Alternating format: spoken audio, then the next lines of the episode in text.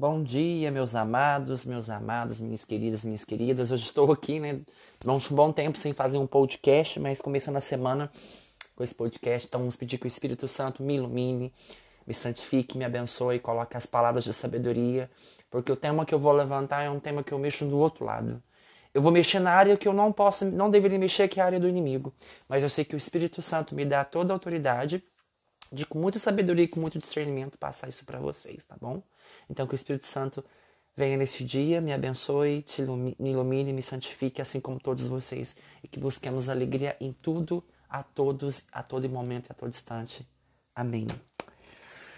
Primeiramente, eu quero agradecer mais um dia de estar aqui, né? Feliz, satisfeito, crescendo cada dia que passa um pouco mais e muito tranquilo para falar desse tema também. A gente escuta muita gente falar do inimigo de Deus. Né? Nossa, o inimigo quem será que é? Preciso nem falar o nome, né?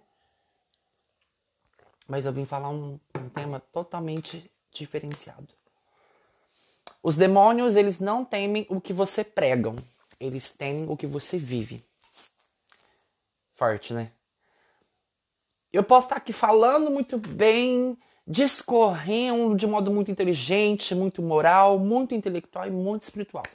Mas no fundo, do mesmo jeito que Deus conhece meu coração, o demônio conhece um coração não comprometido com a palavra e com a vivência. Tanto é que lá em Atos 19, vem falar pra gente de um episódio em que uma pessoa foi tentar exorcizar em nome de Paulo a quem Jesus prega, que ele prega em nome de Jesus, mas não era, ele percebeu que ele não tinha essa unção do Espírito Santo, não tinha a bênção, não era uma pessoa que vivia as coisas de Deus. Olha o que ele fala aqui, ó. É... Alguns judeus exorcistas que percorriam vários lugares invocaram o nome do Senhor, Jesus, sobre os que se achavam possessos dos espíritos malignos, com as palavras: Esconjuro-vos por Jesus a quem Paulo prega. Assim procediam os sete filhos de um judeu chamado Sebas, sumo sacerdote. Mas o espírito maligno replicou: Conheço Jesus e sei quem é Paulo, mas vós quem sois? Nisso, o homem possuído do espírito maligno, saltando sobre eles, apoderou-se de dois deles e subjugou-os de tal maneira que tiveram que fugir daquela casa feridos e com as roupas estraçalhadas. Ou seja, o inimigo sabia quem era Paulo e sabia quem era Jesus. Quando o, o, demônio ele consegue conhecer que você não é comprometido com a palavra de Deus, não é o tanto de conhecimento estudado que tem o dom da palavra que ele tem. Ele não teme a pregadores, ele não teme a sacerdotes que, que conhecem muito bem a profundo. Gente, ele não respeita servos que não vivem a vontade de Deus. Ele ataca, ele estraçalha, ele, ele destrói, ele te diminui, ele te rasga. Olha o que, que ele fez. Quase matou os dois que tentou ficar falando o nome de Jesus sem ter a autoridade máxima. Por exemplo, nesse momento eu estou falando, o inimigo está percebendo que eu estou falando dele. Ele sabe. E eu quero que ele sabe. Mas eu não tenho medo. Sabe por quê? Do mesmo jeito que ele me tenta, do mesmo jeito que ele me ataca, ele sabe que eu sou muito comprometido com a palavra. Porque eu amo demais. Eu a observo demais. E tento viver um pouquinho de cada vez. O evangelho não é aquele que você é, passa, é o evangelho que você vive. O evangelho tem muito mais poder quando você experimenta ele quando você vive ele, quando você traz para o contexto atual. E nesse mundo que nós estamos, o inimigo está fazendo a festa no coração da juventude, festa no coração das pessoas não comprometidas com Deus, festa nessa geração fraca, Nutella demais, uma geração que não tem comprometimento com o vínculo, com o amor, com a família, com as bases que estruturam uma relação muito forte. E o inimigo está sambando no pecado alheio.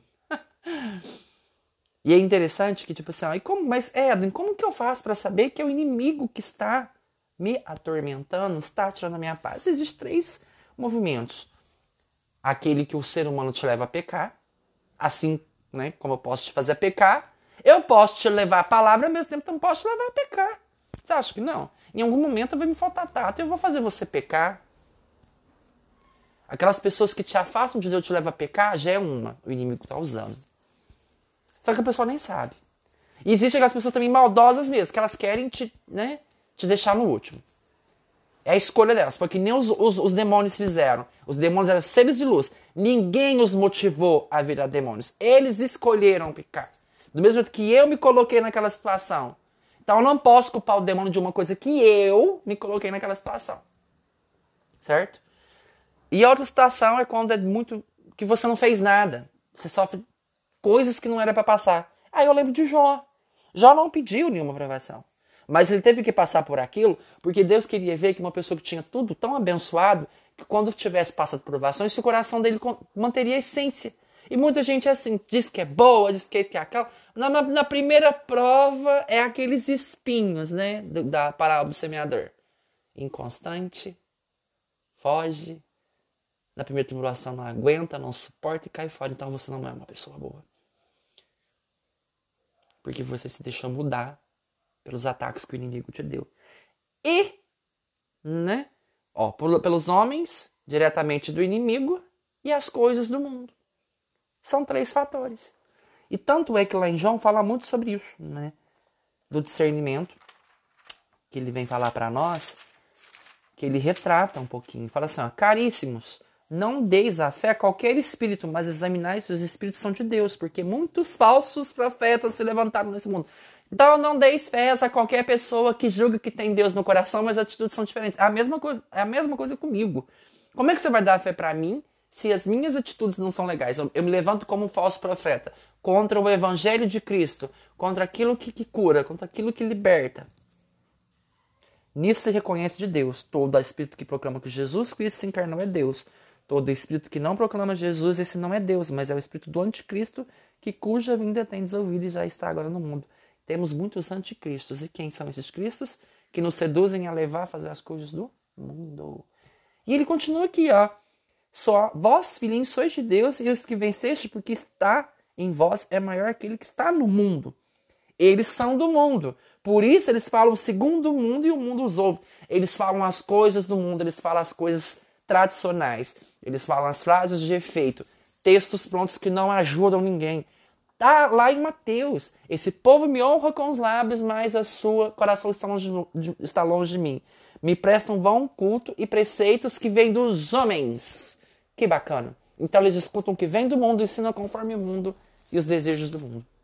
Essas pessoas você precisa ficar mais alerta, tá bom? Então o demônio ele vai temer não aquilo que você passa, mas aquilo que você vive de verdade. E quando você vive, você tá, as pessoas te tacam pedra. Parece que você é, odiado. Você não concorda? Parece que você recebe um ódio gratuito sem ter feito nada. Eu passo muito por isso, tá? Ele falou assim, mas será que eu provoco a situação? Não, eu não provoco a situação.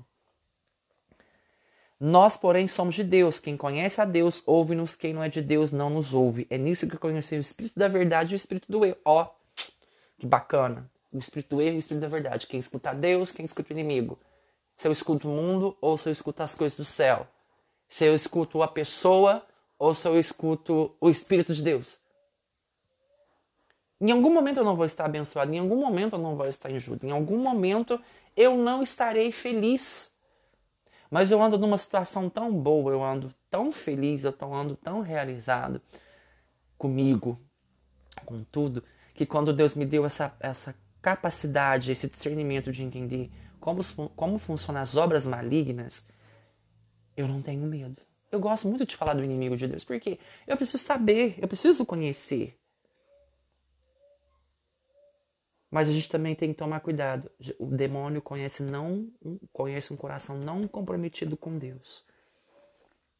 O que, que adianta você ir na missa, rezar, comungar, ler a palavra se as suas atitudes não é voltadas para ser uma pessoa melhor, convertida, arrependida, que se preocupa com o próximo? Não faz sentido. Mas que a gente também não se perca, né? A gente quer, a gente se coloca à disposição de alguém que, que, que a gente pode.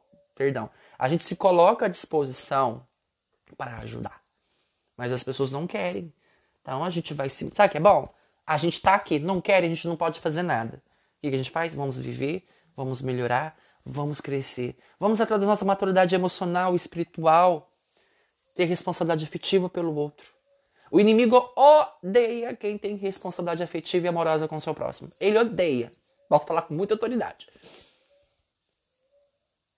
E às vezes a gente fecha muitas portas, né? A gente tem muito bloqueio. Eu sou uma pessoa que tem muito bloqueio para falar um eu te amo. Mas eu não tenho vergonha nenhuma de dizer isso. Porque eu acredito que a palavra eu te amo, ela tem um poder muito grande, muito curativo. É muito bom quando a gente é abraçado, né? Mas enfim, que essas palavras de hoje possa cair no seu coração e você se pergunte o que você tem vivendo que está afastando o inimigo de você. Porque se você estiver vendo de verdade, de coração, o inimigo não vai beirar, porque ele vai ter medo do que você vive, não do que você prega. Louvado seja nosso Senhor Jesus Cristo, para sempre seja louvado. Que Deus vos guie, vos guarde e vos proteja. Amém.